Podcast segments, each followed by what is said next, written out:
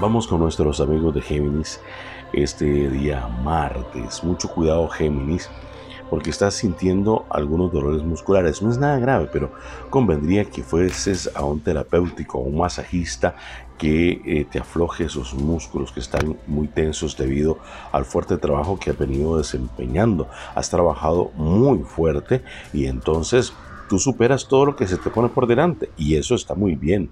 Géminis, adelante.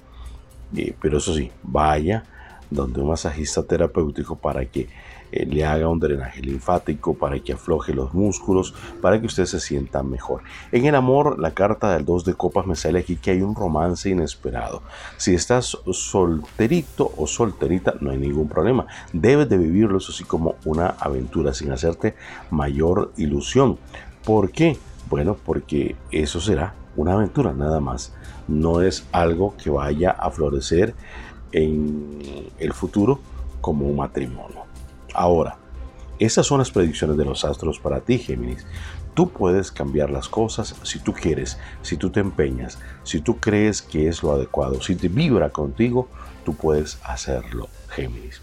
Tus números de la suerte 02 4768 02 4768.